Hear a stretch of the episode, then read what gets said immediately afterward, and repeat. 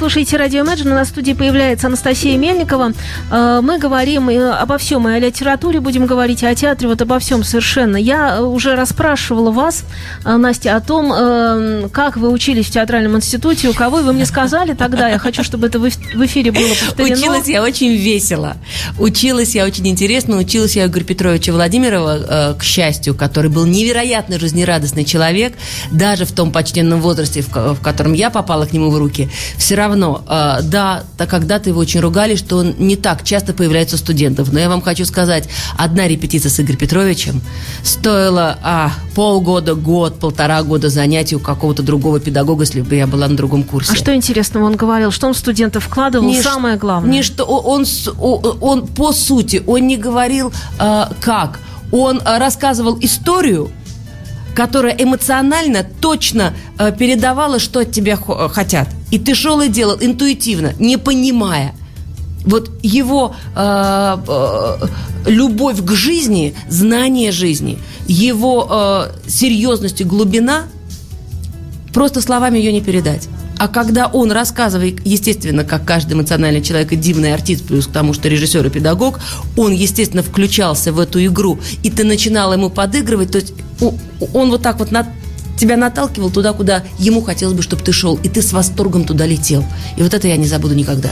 А мне очень интересно, какие у вас были учебные работы, потому что, ну, я бегала к нему, естественно, в театр э, в юности своей тоже, как все бегали. И э, «Люди из страсти», я помню этот спектакль, который Нет, я тогда видела, был... и который меня захватил совершенно. Ну, понятно, что театр Ленсовета и, и другие спектакли и дальше, и дальше. Но мне тогда уже показалось, что это режиссер очень, с одной стороны, вдумчивый, с другой стороны, какой-то праздничный. Легкий. Да. Вот, вот как это Жизнерадостный и легкий. И как вот это соединение э, собачьего сердца профессора Преображенского, в нем самом серьезность, научный подход к жизни, к, э, со спос, э, и способность ставить такие легкие дивные спектакли и мюзиклы. Э, и вот это смешение от, от трехгрошовой оперы, когда это все было вот это, перемешано все, что только можно, все было невероятно органично. Вот этому я у него старалась учиться, поэтому я безумно благодарна, что у меня так получилось, что была его такая хорошая классическая школа, плюс Владимир Петрович Наренко, который нас э, жестко по системе, по вот русской школе гонял, и от физических до психологических упражнений было все. То есть у него э, занятие было настолько правильно скомпоновано, что сначала физическая нагрузка, потом он постоянно нас переключал, как маленьких детей. Да, мы уставали, но мы были в таком восторге. И, к сожалению, когда мы были на третьем курсе, Владимир Васильевич набрал свой самостоятельный курс, и его стало меньше у нас. Поэтому вот там уже было сложнее. Но все равно э, все отрывки, которые они с нами делали, это была фантастика. Все упражнения, которые они выдумывали. У нас вот если был экзамен, э, был упражнение цирк просто кто что хочет, кто зверики, кто э, фокусы там, что фокусы, угодно, кто акробаты. Но когда мы показали этот экзамен, э, педагоги института сказали, говорит, простите, у вас на первом курсе готовый спектакль, и мы его э, как спектакль потом могли играть. Если у нас потом было упражнение, мы должны были пародии на певцов, но не только, мы, естественно, должны были петь, но полностью придумать номер, скопировать номер неинтересно. Любой профессиональный певец делает это лучше, чем студент, это ясно. Но придумать э, сюжет внутри, чтобы каждый номер был самостоятельным спектаклем. И у нас был второй спектакль. И ребята, э, меня, допустим, родители не отпускали, но я знаю, что часть нашего курса все каникулы ездила и этим спектаклем зарабатывала деньги, потому что вот это был чес, это был готовый спектакль. Вот он так все делал, понимаете? Просто упражнение выливалось в профессиональный огромный спектакль у этих сопливых э, детей еще тогда. Вот он во всем такой был. То есть сразу, получается, была задана планка невероятное. То есть э, с одной ступеньки падать неинтересно, ничего не научишься. А он нас а так задирал. Да, а там уже да. падать нельзя. А там нельзя падать. Все, там уже давай тормози э, по, по пути и ползи опять наверх. И еще его гениальная теория, что с первого курса мы занимались внутри театра. Вот этот трепет кулисам, вот этот запах кулис, он, нам не надо было его объяснять. Мы были там каждый день. И с первого курса у нас выгонял в массовке, в, во, в, ну, в спектакле. А, то есть вы тренировались да. на большой сцене да. сразу? Да. Трудно да. было сразу? Вот так. Первый, это был первый выход на сцену? Нет, первый у меня был два с половиной года в Доме ученых. Я читала стишок по-английски. Я недавно нашла эту фотографию. Мама мне сшила, тогда даже э, детских вещей мало можно было купить. Мама сшила мне фантастическое платье, причем мне было не полных три года, но я помню, ярко-красного, такого в бордо, в белый большой горох с, с белым кружевым воротничком, с белым поясом платья на такой на пышной юбке. И э, это была фантастика. И вот этот выход в Доме ученых, где так все знали... И где э, умные люди сидят. Папу, и дедушку, и прадедушку. И то, что я выхожу там, первый выход был там. Вот как тогда волновалась, так и сейчас, когда выхожу, волнуюсь точно так же.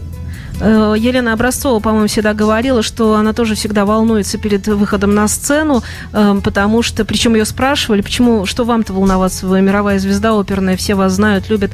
Она говорила, нет, я волнуюсь вот каждый раз. То есть я совершенно не знаю, чем это все кончится, и мало того, человек должен волноваться, если он не волнуется, значит, что-то не так. Мне кажется, что это как какой-то уже такой э, э, себелюбие будет э, не волноваться и думать, что ты настолько потрясающий, что у тебя все равно все будет хорошо. Нет, нет, нет, не про меня меня. Мне очень понравилось, как тут года три назад э, партнер по сцене, мой друг э, Сергей Кашонин, подошел и сказал, Настюшенька, э, ты знаешь, мне тут зрители подходят и говорят, а почему э, порталы дрожат? Тут театр, что ли, рушится? Говорит, отойди, пожалуйста, а то я сейчас вызову скорую помощь. А я перед началом спектакля просто стояла за кулисами. Но я тряслась так, что зрители заметили, что худуном ходят вот так кулисы и занавес. Он говорит, я сейчас скорую помощь вызову и не пущу тебя играть, если ты будешь столько нервов тратить.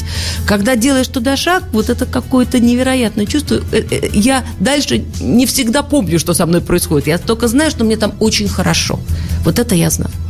Прозвучало слово мюзикл эм, в, в начале нашей беседы. Вы любите мюзикл? Обожаю, потому что плюс... Вы, по-моему, вот, даже занимались как-то э, Плюс активно. к той школе, которая мне очень повезло в жизни, плюс к той классической такой базовой школе э, русского драматического театра, когда мы были на третьем курсе, нас Игорь Петрович отпустил э, в Америку на два месяца на стажировку, где мы занимались только историей, изучением американского мюзикла. Вы смотрели, да, все? Нет, Нет, мы все... Э, был, мы приехали со спектаклем, где от эм, э, вот первый шоу-боут был один, считается первым мюзиклом, вот, который зарождение жанра в Америке. Тогда Chorus Line был э, последний, который вышел. И из э, всех вот такие вехи истории мюзикла нам давали. То есть и «Скрипач на крыше», и «Вицайская история», и ну вот основные такие, которые Вы все знаете у всех на про это, Нет, про это я писала диссертацию, потом я ездила туда учиться дальше в аспирантуру, потому что педагоги, у которых мы учились, потом меня пригласили к себе, я играла там спектакль «Пиппин», и Марию я играла, и начинала репетировать Аниту Вицайской истории. Но поскольку мы договаривались, что я отсюда уезжаю на полгода, то тут уже семья сказала «домой», и я вернулась, потому что, да, приезжать работать там дивно, интересно, потрясающе, но жить я там никогда не смогу. И я больше полугода мне не выдержать. Я вернулась домой. А русская школа музыкального спектакля и действительно школа мюзикла, ну, бродвейского, например, они же очень разные, Категорически да? противоположные. Вот если у нас это больше оперета. Это совершенно другой жанр. И когда мы э, в театральном институте учились, то вот э, мы играли драматическую сцену, потом был вставной дивный номер, вокально-танцевальный какой-то, потом опять продолжалось действие. В американском мюзикле есть особый бродвейский звук, когда ты разговариваешь и начинаешь петь, а перехода не слышно. Ты только в процессе, э, э, если хороший спектакль, ты вообще в это По-моему, не танцевать также у них. И также. И э, я хочу сказать, что э, конечно, э, вот балет, Вагановская школа лучше только русская, но настоящий мюзикл это только Америка, вот сейчас еще Англия. Но э, лучше, чем они не научат, лучше, чем они это никто не исполнит. Но страна, которая изобрела, то она может и, и вот делать... все-таки Ласкала не зря в Италии, потому что вот поют э, сколько, вот если взять процентное соотношение, школа все-таки там идеальная. Балет у нас Э, пение Италия, а мюзикл это, конечно, Америка и Англия. Э, задам вам вопрос, а не могу не задать. Какую роль вы хотите сыграть? Я жадина, я очень много всего хочу сыграть. Ну вот перечисляйте. Больше всего, больше всего хочу классику. Но и больше, почему я так благодарна, что у нас с вами в жизни возник проект Достоевского, потому что мне катастрофически мало русской классики в моей биографии. Я невероятно счастливый человек, что 18 лет э, были съемки, ну, практически одного э, сериала моей жизни, роль, благодаря которой у меня появилось все остальное. Да, у меня в моем обожаемом доме в Комиссаржевской э, э, от Льва Зимой, на которого я пришла в театр, до только что выпущенных «Привидений» Ипсона. То есть вот от Голмана у меня была классика в жизни, но мне ее мало. Я очень хочу в первую очередь русскую классику. Э, да, к сожалению, уже... А русскую какую? Чехова? Чехова хочу, Тургенева Это хочу. Чехов... Остров... Островского обожаю. Островский. Островского обожаю. Он намного глубже, чем мы привыкли о нем думать. Очень хочу Островского. Согласна но... полностью. Кто-то мне недавно рассказывал про то, что Островский, вот он пишет про таких э, купцов, вот про этих всех людей, а сам же он при этом был абсолютный денди, и когда Островский где-то появлялся, он совершенно не соответствовал тем людям в своих пьесах, вот этим всем. То есть он такой изысканный и совершенно другой. Но при этом изыски да? такие страсти внутри и, и да. такое количество интеллектуальных ходов, которые сначала не видны и непонятны, а когда начинаешь всерьез э, этим заниматься, вдумываться, вчитываться, проживать это, это, конечно, там, там вот такая только вершина айсберга, а там еще вот все внутри, что хочется найти, хочется достать. Очень хочется. Я слушателям поясню, что действительно мне выпала честь спродюсировать проект «Неточка Незваного», аудиокнига. И вот Анастасия Мельникова сейчас в процессе записи, и через некоторое время мы покинем студию. У меня как раз закончится тоже эфир, и пойдем э, заниматься классикой. Получаю бесконечное удовольствие от этого, потому что, конечно, соприкосновение э, с Достоевским, с вы представляете, актрисой, как, вот как, как вы представляете, Мне как я радостно. обнаглела, что я решилась читать Достоевского. Ну, ну, оправдайте меня перед слушателями нашими, что я сказала Очень хорошо. честно, что я если скажу, мы что это делаем и не получается, то мы тогда на этом останавливаемся, потому что я э, действительно очень боюсь, мне страшно. Он гений. А, но с другой стороны, э, падать, э, чтобы учиться, мы только что с вами говорили, надо с высоты. С, с одной ступеньки ты ничему не научишься. И также мы говорили еще о том, что Достоевский удивительный писатель, потому что он очень современен. Вот все, что он пишет, удивительно, это современно. И, наверное, когда все говорят классика, классика, классика, ведь это были живые люди, которые страдали, любили, переживали, мучились. У них были какие-то страсти, какие-то, наоборот, э, часы спокойствия, уединения. И все это воспринималось несколько иначе. То есть мы иногда к любой классике, хоть музыкальной, хоть... Мне иногда кажется, э, перескочу, но спрошу, как вы думаете, рок-музыка когда-нибудь превратится в такую классику для людей? Вот вы хорошая, э, да, э, талантливая, хорошая, да, потому она и классика, что когда бы вы ее не читали, почему я не люблю э, прочтение классики в современных костюмах, э, в полиэтиленовых мешках. Э, говорят, это для того, чтобы было понятней и современней.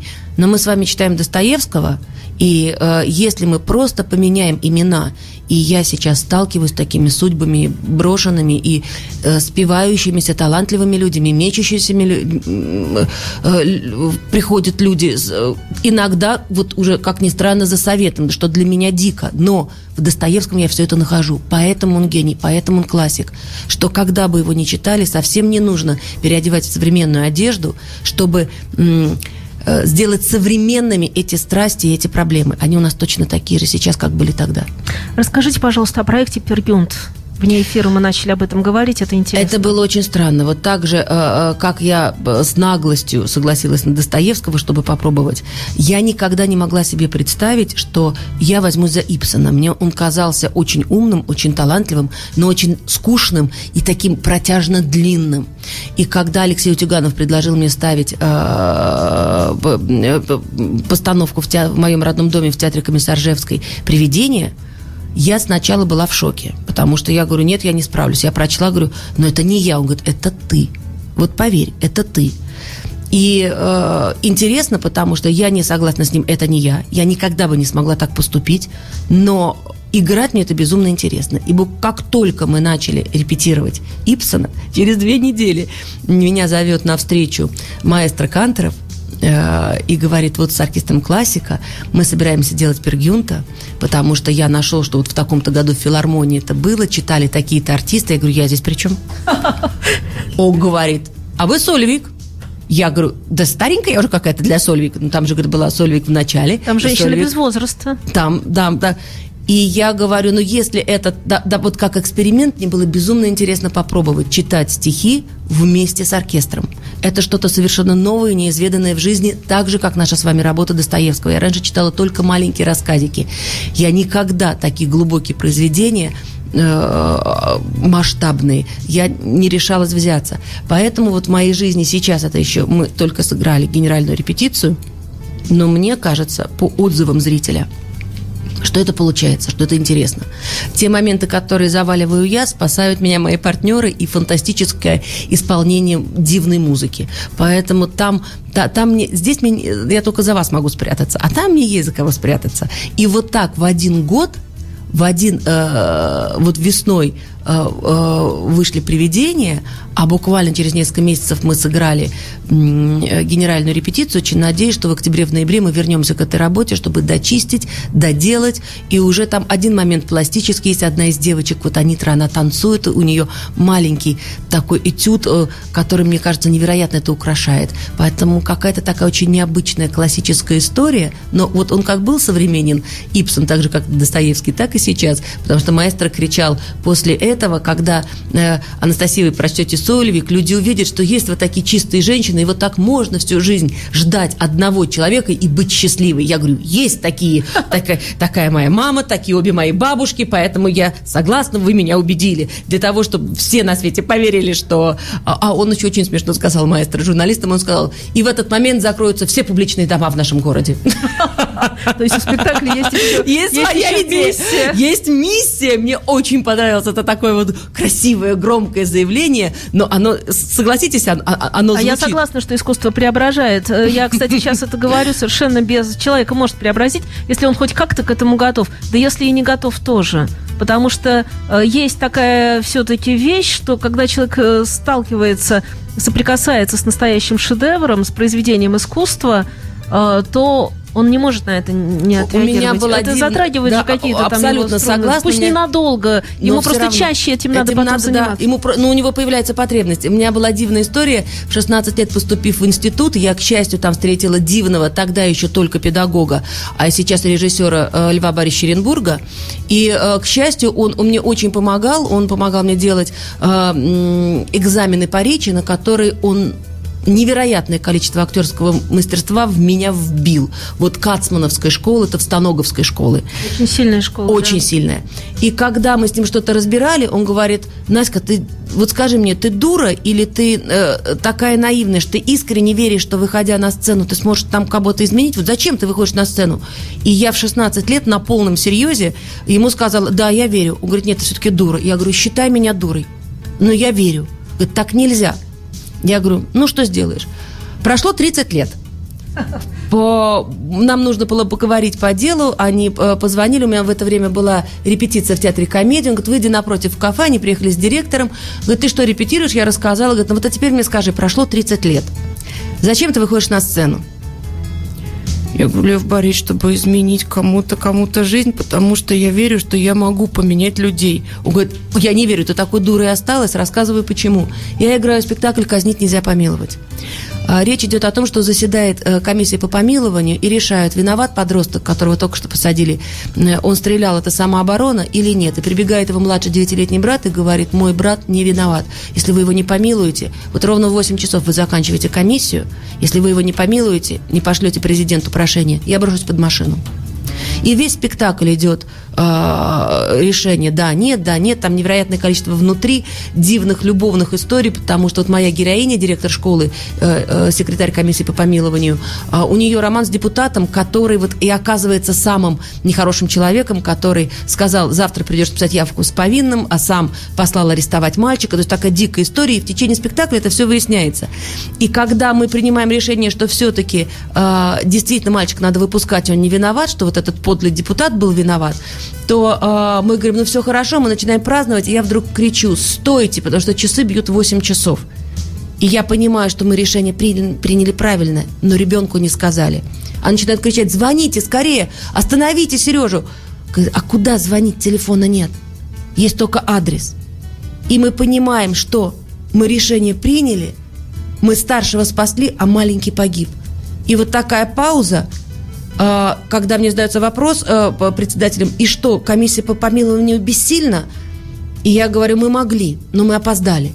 И я набираю воздух, чтобы это сказать, потому что мне искренне через три часа вот такого напряжения не сказать. И вдруг с, с балкона, с, с одного из последних рядов, пожилой голос. Да придумайте вы что-нибудь! Я стою и понимаю, какая я сволочь, как я играю на душах людей. И после этого вы мне скажете, что мы не меняем и никого не затрагивает – когда, да, несколько народных и несколько заслуженных артистов на сцене три часа наизнанку выворачиваются так, что зал замер вместе с нами, смеялся, смеялся, плакал. И на этом же спектакле в другой день была дивная история, когда этот э, э, начинает устраивать скандал этот депутат, а вначале я ему даю ключ от квартиры, мы договариваемся, что сразу после мы едем, у нас все хорошо, у нас свидание. И он при всех вынимает, когда я прошу, веди себя достойно, дает ключ, чтобы все видели, что я все эти годы была его любовница. Я говорю, я буду себя вести как мужчина, когда со мной рядом будет женщина. Я не вижу здесь женщины. И я опять-таки набираю воздух, потому что для меня это вот такая кульминация спектакля, чтобы сказать э, свою фразу. И в это время с третьего ряда такой мужской голос. Ну, гадина, подойди, подожди, только выйди отсюда. Кашонин поворачивается, говорит, Мельникова, сама повезешь меня домой, я без тебя не поеду. И я думаю, какие у нас мужчины, что на сцене, когда оскорбили женщину, человек, ну, лет 35, наверное, 30 по, по вот ощущению, он, Кашонин боялся выйти из театра, потому что было понятно, что он его просто изобьет. А вы говорите, мы не меняем. Конечно, меняем. Хорошие э, э, хорошая драматургия, хорошая литература, хорошая музыка, хорошая поэзия уверена, что способна поменять человека к лучшему. Уверена. Это такая хорошая концовка интервью, что я хотела задать бонусный такой вопрос. Не как вы все успеваете, а как вы переключаетесь. Но я вижу, что вы переключаетесь, и все. Как уже не важно. Поэтому я предлагаю переключиться. как пойдет. Пошли. И идти писать как раз аудиокнигу, потому что я вижу, звукорежиссер подошел. У нас в студии была Анастасия Мельникова. Вам огромное спасибо за все, что вы делаете.